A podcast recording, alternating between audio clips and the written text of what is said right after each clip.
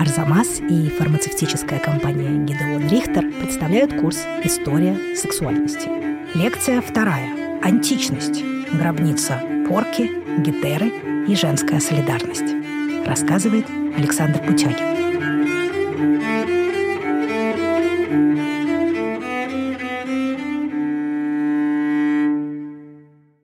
Античная культура, которая, кажется, отделена от нас намного дальше, чем, например, древнерусское государство или какие-нибудь рыцари, самураи и так далее, часто оказывается понятнее и ближе нам, чем вот эти другие культуры, которые, казалось бы, должны быть лучше понимаемы. И в результате многие проблемы современности, многие вопросы, которые возникают, на их примере видны едва ли не лучше, чем современные. Ну, тем более, что мы отделены от них и не так близко воспринимаем. Ну, что там, что-то случилось с какими-то греками и римлянами. Сейчас, конечно, ситуация сложная, связанная и там, с гендером, и с чувственной жизнью, и с семейной жизнью. Это является объектом дискуссии. Предлагаются разные рецепты, как относиться к этому, как все должно быть по-настоящему, куда развиваться. И мы попробуем посмотреть, как вот вопрос вопросы сексуальности, чувственности и, скажем, отношений полов были устроены в античном обществе. Естественно, античное общество не может быть для нас ориентиром. Мы, конечно, уже совсем другие люди, но что-то можем увидеть яснее. Следует понимать, что античность – это три разных культуры, которые, в общем, имели разное происхождение и разную судьбу, и изменялись в ходе своего существования. Но в истории человечества они кажутся очень близкими. Это, конечно, древние греки, которые являются родоначальниками античной культуры. Второй такой культурой являются этруски. Это очень интересно. Если римляне, по крайней мере, утверждали, что они как-то связаны там, с троянцами, с греками, искали контактов, то это русский совершенно непонятный народ, но зато культура их сложилась под огромным влиянием греков, это неотрицаемо, и, соответственно, римляне, которые впоследствии задали моду всей европейской цивилизации. И, в общем-то, раньше античность для Европы это был в первую очередь Рим. Сейчас, как это неудивительно, античность для Европы это Греция. Хотя это было далеко не так. В области сексуального греки были во многом первооткрывателями. Они стали это обсуждать, и многие вещи, которые раньше ну, не были доступны для разговора, стали просто активно обсуждаться, как, видимо, где-то на площадях, так и в письменных текстах. Они не замалчивались. Это очень важный момент. И мы можем судить, что они реально об этом думали. Но отношение у греков к межполовым отношениям было довольно любопытным. Они считали, что мужчине нужны три женщины. Это рабыня для здоровья, гетера для удовольствия и жена для продолжения рода. То есть, обратите внимание, три этих момента, они разделяются. Попробуйте сейчас где-нибудь так заявить. Будет ужасный скандал. В действительности в этом есть некий четкий подход, и дальнейшая идея, которая состояла в том, что все в этих сферах должно объединиться в одном человеке, часто вызывал существенные проблемы. Греки говорили об этом честно. Но, конечно же, это все выглядит прекрасно только в виде такой формулы. Как только все переходит на уровень общечеловеческих отношений, все становится немножечко по-другому. И об этом мы тоже знаем. Греков тоже интересовало это. Они рассказывают, они обсуждают. Как же обстояли дела с рабынями? Рабыня для грека абсолютная вещь. И, ну, и раб, соответственно. С ними можно сделать все, что угодно. У греков никакой сентиментальности на эту тему не было. Если, например, хозяин хотел вступить в связь с рабыней, даже вопрос о сопротивлении и нежелании не мог обсуждаться. Это вещь, да еще и лучше, если ребенок родится, поголовье рабов растет. Были, например, случаи, когда молодые люди могли купить рабыню для сексуальных удовольствий вместе, группой, и как бы по возможности ей пользоваться. Ни у кого это не вызывало никаких вопросов. Ну, мы можем сказать, что жизнь женщины-рабыни была абсолютно безысходной. Это было, конечно, не так. Случалось по-разному. Потому что, как вы понимаете, хозяин мог относиться к ней хорошо. Он мог в нее влюбиться. Он мог повысить ее в домашнем варианте до статуса практически собственной жены. Часто законные жены оказывались вот в такой поразительной ситуации. Они полные хозяйки, Но они не совсем хозяйки в доме. А рабыня – собственность, которая принадлежит мужчине. Хозяйка не может убить раба или рабыню. Это не ее собственность. Она может быть за это наказана. Так что иногда могла случиться вот такая чудесная ситуация. Да? Рабыня оказалась важнее хозяйки дома.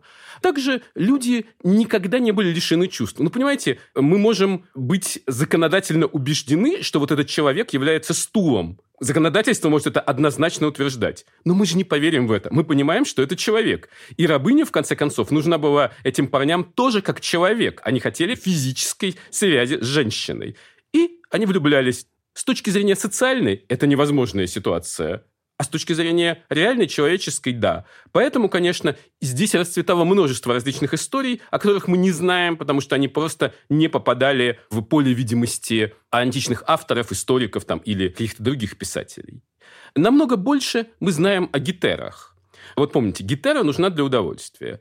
Естественным образом в древности везде, в любых культурах было довольно большое количество проституток. Проститутка – это женщина, которая предоставляла сексуальные услуги за деньги.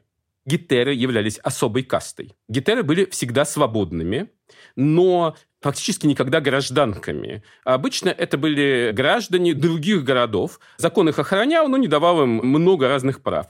Поразительным образом Законная жена грека не имела права собственности, а Гетера имела. Она могла скопить состояние. Вот видите, иногда обычаи и законы древних культур порождают удивительные вещи. Казалось бы, положение не гражданки намного ниже положения гражданки, но она может быть миллионершей, а гражданка нет. Так чем же гетера отличается от проститутки? Одним важным качеством. Гетеры были профессионалками развлечения мужчин. Секс входил сюда, что называется, только как что-то из предлагаемых развлечений. Откуда появились гетеры? Это связано с обычаями пира. Многие народы считают, что женщину нельзя допускать на пир приличную. Ну, понимаете, это же сплошной разврат. Все выпивают, развлекаются, болтают. А вдруг она там кого-нибудь себе присмотрит, и случится роман. Это невозможно. Приличная женщина на пиры не ходит.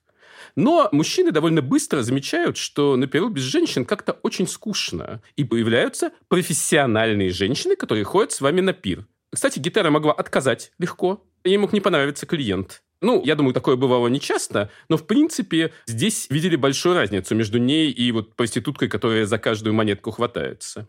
Так вот, гитера вырабатывала себе качества, которые нравятся мужчинам. Это не только одеваться красиво и отлично выглядеть. Кстати, стандарты греческой красоты были не такие, как некоторые думают. Гетеры в основном были невысокого роста, пухленькие, с небольшой крепкой грудью и довольно развитыми бедрами, не слишком тонкой талией. Вот это греческая красота настоящая. Они все как на подбор на картинках такие, понятно, что художники ориентировались на принятый тогда стандарт красоты. Но разговор не об этом. Что должна была гитара уметь? Она должна была уметь разговаривать.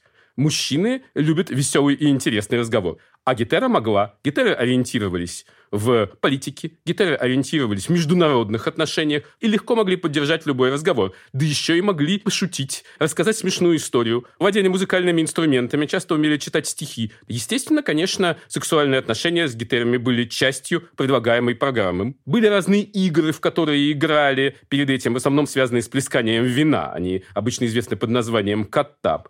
И, э, конечно, здесь мужчины ломались намного чаще. Ну, во-первых, гитара все-таки не рабыня. Во-вторых, это то, что нужно мужчине. Поэтому считается, что Аспазия, с э, которой в итоге жил великий афинский политический деятель Перикл, была гетерой. Ученые иногда это оспаривают, говорят, что она была просто метечка, то есть вот метеки – это не граждане, но свободные люди. Но, тем не менее, не исключено и первое – а уж вся богема, там художники, скульпторы напропалую жили с гитарами и нисколько этого не смущались, потому что с ними было интересно. Естественно, у Гетера периодически рождались дети от э, вот их известных сожителей, и даже у Перикла был сын от Аспазии, который он чуть ли не на коленях умолил народное собрание признать гражданином. По афинскому законодательству считалось, что оба родителя должны быть граждане. Если обратиться еще раз к проституции, то существовали еще и храмовые проститутки. То есть были храмы Афродиты, при которых, грубо говоря, находился публичный дом. Но он как бы вот обслуживал интересы Афродиты. Можно было туда прийти, заняться любовью с вот такими храмовыми проститутками. Это вообще сложная история. В некоторых культурах в их роли выступали даже вполне себе приличные женщины там, на каких-нибудь праздниках или в какие-то определенные дни. А вот если мы говорим о чувственной жизни э, замужней женщины, то тут не все так хорошо, не все так, что называется, весело. В действительности жизнь греческих женщин – это огромная тайна. Женщины, с одной стороны, должны были сидеть дома, выходить со служанкой, ну, можно было сходить быстренько к роднику и поболтать там с подругами. Но вообще за ними довольно серьезно следили. Но в женских тайных религиозных союзах они могли позволить себе довольно много. Забавно, что мы знаем даже примеры женской солидарности. Во время священной войны в город Амфиссу случайно во время празднования каких-то религиозных обрядов в честь Диониса, ну, то есть бога виноделия, видимо, сильно выпив, зашли женщины из другого города, из города врагов, и заснули прямо на площади. Ну, видимо, они плохо сознавали, где они находятся. Утром их обнаружили женщины, окружили, разбудили и вывели из города. Дело в том, что во время войны, естественно, женщины противника тотально насиловались. Это считалось совершенно нормальным явлением. И было понятно, что здесь может произойти то же самое. Войны были бы в своем праве. Да, да вот же, смотрите, добыча просто сюда пришла, а потом еще и в рабство продать. Совершенно запросто. Никто бы не удивился. И тут даже к вражеским женщинам появилась вот такая женская солидарность. Возможно, что это связано с пониманием женщинами проблем каких-то сложных, связанных со своим полом. Во всяком случае, эта история сохранилась в веках. Надо сказать, что девочки довольно рано выходили замуж, это все было очень торжественно, и в дальнейшем все время существовали при муже. Женщина при собственности и без мужа не должна была существовать. Если что, за нее все решали старшие представители рода. Такой забавный момент, если молоденькая девушка, молоденькая там 11 лет, 12 лет, оставалась одна в роду, ну, например, все родители умерли по какой-то причине, родственников нет – ее называли эпиклерой, то есть, как сказать, состоящий при земельном участке. Земельный участок пахать мешает только эта барышня. Срочно выдать замуж. Земля не должна стоять без мужчины. Понимаете, какая это была позиция? Были ли романы на стороне? Да, были.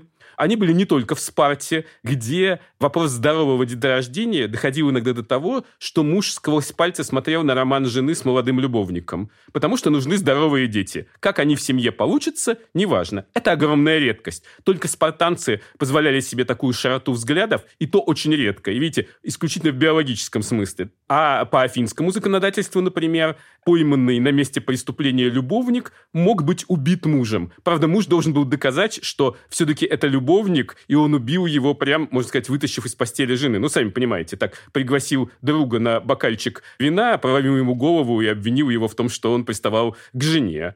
Есть целая тоже речь Лисия, где мужчина сначала понял, что любовник ходит его жене, потом он его выследил, надавив на рабыню, которая была с женой, потом собрал друзей, заманил его и убил.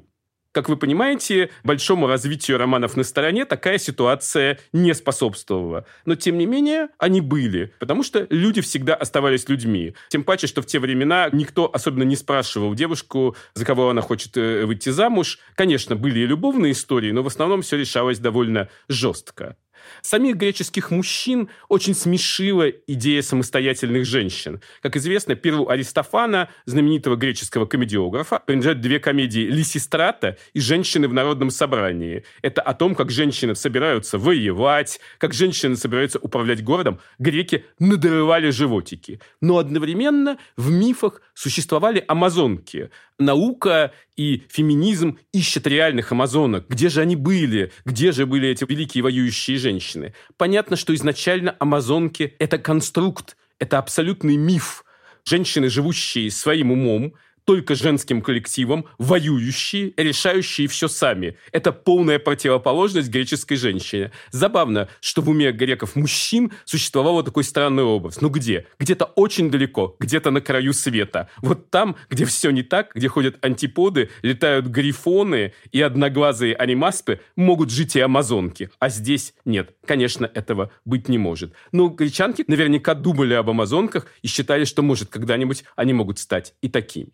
Интересно, что среди всяких историй о сексе, которые достигли нас от греков, существуют иногда и истории о каких-то сексуальных извращениях. Их очень мало. Например, один царь проверял, насколько правильно оракул работает. И тот как бы прямо намекнул на то, что царь занимался сексом со своей мертвой женой. И царь был очень смущен, но понял, да, хороший оракул, надо им пользоваться. У христианских авторов один раз возникает история, что кто-то из старших греческих богов, чтобы вступить в связь с нимфой, завернул ее узлом там как-то, чтобы она не особо сопротивлялась. Считается, что это намек на нестандартные сексуальные позиции. Как видите, всего немного известно, но что-то такое было. Конечно, в письменной истории это очень редко проникает.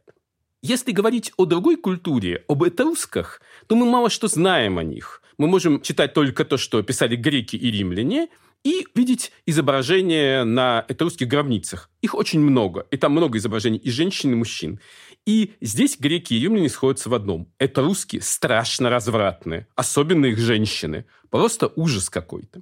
Известно, что этрусские женщины были намного более свободны и намного более влиятельные, чем женщины греческие и римские они слыли гадательницами, ну и, соответственно, колдуньями. Значение их было очень велико.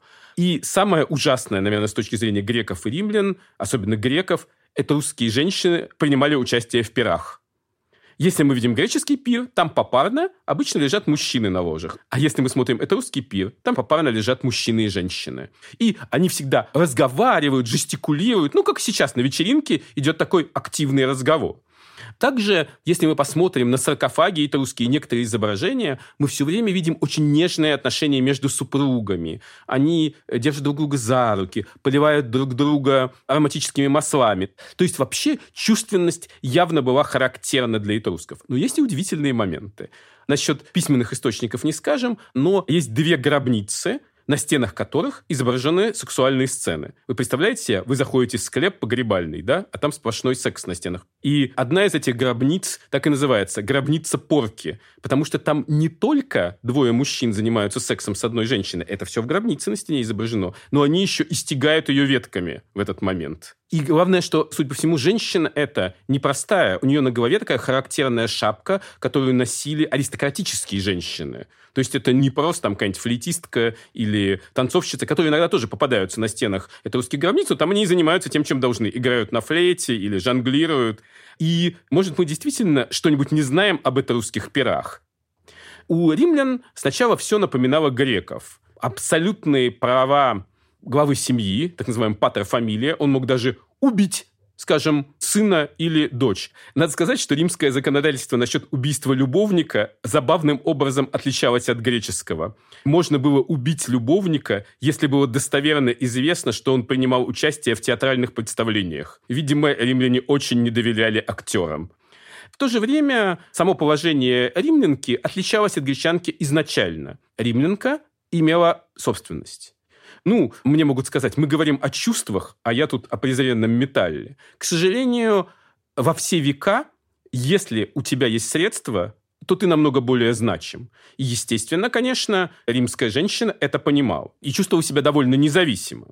Конечно, постепенно римляне начинают обращать внимание на греческую культуру. В Рим проникают гетеры, существовала, конечно же, и проституция, и мы даже имеем несколько прекрасных памятников. Это римские публичные дома. Например, в Помпеях отлично сохранился публичный дом. Это очень маленькое помещение с малюсенькими комнатами, я бы сказал, сравнимыми с размером туалета в каком-нибудь кафе. Да, маленькая комната, там малюсенькая кровать. Считалось, что сексом нужно заниматься полулежа, поэтому там даже невозможно было лечь. Целиком ложи, сделанные из цемента и кирпичей. Ну, понятно, что их чем-то застилали. Не прям нужно было лежать на кирпичах. Там, кстати, еще и форточки большие, поэтому все было слышно прекрасно. И они ничем не закрывались. И над каждой комнаткой, над этой форточкой изображение какой-нибудь сексуальной позиции, причем изображенное как в учебнике, без особых художественных достоинств. Интересно, что такие же изображения почему-то находятся в раздевалке одной из бань Помпей. Это такая научная загадка.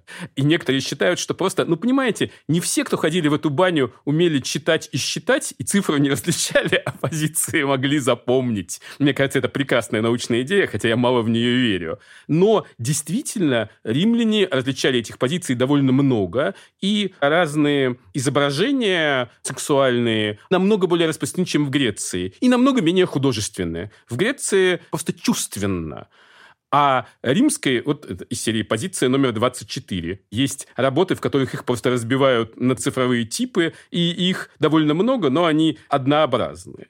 Надо сказать, что в римских домах тех же Помпей, и особенно усадеб, кстати, вокруг Помпей, иногда где-то в задней части возникают специальные комнаты, которые, как считают ученые, были предназначены для любовных игр. Туда приглашали, видимо, вот, гитер, ну или кто попроще, тот просто проституток, и на стенах там уже настоящие картины на эротические темы. То есть там, конечно, было все серьезно. Римляне об этом, безусловно, думали. Постепенно и законодательство изменялось. Разводы были очень просты, как и свадьбы. Поэтому часто многие римлянки по 3-4 раза были замужем. Это считалось совершенно нормальным. Даже случалось иногда, что по кругу дама возвращалась к одному из своих первых мужей. Наверное, еще его помнила. Как вы понимаете, такая ситуация способствовала довольно сильной сексуальной и личной раскрепощенности женщины в отношениях. Связи с рабами, естественно, были только так. Например, есть прекрасная история история об одной очень богатой вдове, которая однажды решила купить для дома светильник. А тогда были очень модны торшеры из каримской бронзы. По преданию, эта бронза появилась во время штурма римлянами Каринфа, когда город горел, и золото, серебро и бронза образовали единый сплав. Вот она купила светильник, а к нему нагрузка раб. Она его взяла и любила пригласить друзей и раздеть его перед ними и посмеяться. Но потом чего-то раздела раз, раздела два, раздела три, заинтересовалась, стала с ним жить. И когда она умерла, она завещала ему все свое имущество. И появился вот такой вот миллионер в Риме. Как вы понимаете, она не сделала это, если бы отношения не стали по-настоящему личными. Вряд ли это была ее такая шутка. Конечно, случались и очень крепкие браки. Октавиан Август, создатель империи, очень серьезно относился и к семье, и к браку. Он даже ввел законы против неженатых. Они там наказывались и должны были даже унижать сами себя публично. Но, тем не менее, это не очень действовало. Так вот, часто Октавиана Августа и в кино, и в литературе, и даже в исторических сочинениях рисуют как такого холодного политика. Но вот в Ливии его явно что-то пробило. Он познакомился с ней, когда она уже была замужем, у нее был маленький ребенок, и она была беременна. Он немедленно возжелал на ней жениться. Его отговаривали все, в том числе его соратники. Он никого не послушал, развел ее с мужем. Ну, он тогда был одним из правителей империи, еще не единоличным, но очень влиятельным, и, естественно, отказать ему не мог никто. Женитьба на сильно беременной чужой жене – это вообще серьезный поступок. Как видите, прожил с ней всю жизнь, и его преемником стал, собственно, ее старший сын, его пасынок. Это пример, конечно, крепкого брака. При этом был случай во время Римской империи, когда для свадьбы был обряд, при котором нужна была женщина, женщина, у которой был первый брак, и в целом квартале такой не нашлось ни одной. Мы знаем о э, римских пирах, о разврате, который там царил, и это не так далеко от истины. Там даже почтенные гражданки могли бегать полуголыми, изображать каких-нибудь э, нимф и божеств. Ну, а уж такие императоры, как Нерон и Калигула прославились больше других. Калигула открыто жил со всеми тремя своими сестрами и еще и пропагандировал это. Однажды он спросил одного сенатора, а ты э, живешь со своей сестрой? Пока нет, вежливо ответил императору. Причем потом умерла его любимая сестра Друзила, он разлюбил других и отправил их в ссылку. А Нерона обвиняли аж в связи с собственной матерью, хотя, видимо, все-таки это злые языки, но о его разврате тоже всем было известно. Конечно, все это относится только к верхней части общества, к аристократии римской. В провинции все было намного проще в древности думали и о контрацепции. Традиции были очень древними. Еще в Египте найдены папирусы, в которых написано о контрацептивах и что делать, и различали разные варианты. Как сейчас вы сказали, оральные контрацептивы, то есть лекарства, которые нужно принимать. Это те лекарства, которые нужно принимать для аборта, причем очень хорошо понимали разницу между ранним абортом и уже развитым плодом, что надо стараться как можно раньше. Ну и также разные предметы, которые должны были мешать проникновению спермы в матку. Такой был замечательный врач Саран из Эфеса. Он жил в начале второго века нашей эры, который написал целый трактат о женском здоровье, считается одним из основоположников гинекологии, и он выделяет разные растения, которые рекомендуют принимать. Я прошу не воспринимать эти слова как рекламу.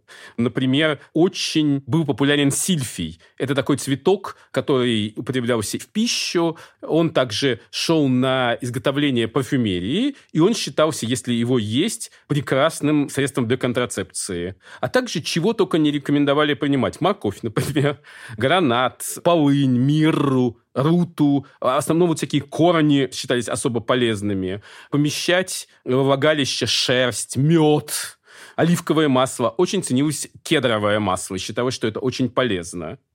В итоге всему этому конец положило христианство. Конечно же, практика любовных и чувственных наслаждений считалась уже невозможной, и в любом случае многие вопросы, связанные с любовью, физической, сексом и чувственностью, если чувственность не относилась к чувствам к Господу, они исчезли из внимания общества и стали табуированными. В конечном итоге и в Средневековье появились и соответствующие трактаты, и рассуждения, и, конечно, и любовь, и секс никуда не ушли из истории человечества, но так ярко, как они проявились в античном обществе, пожалуй, позже они не проявлялись вплоть до нового времени.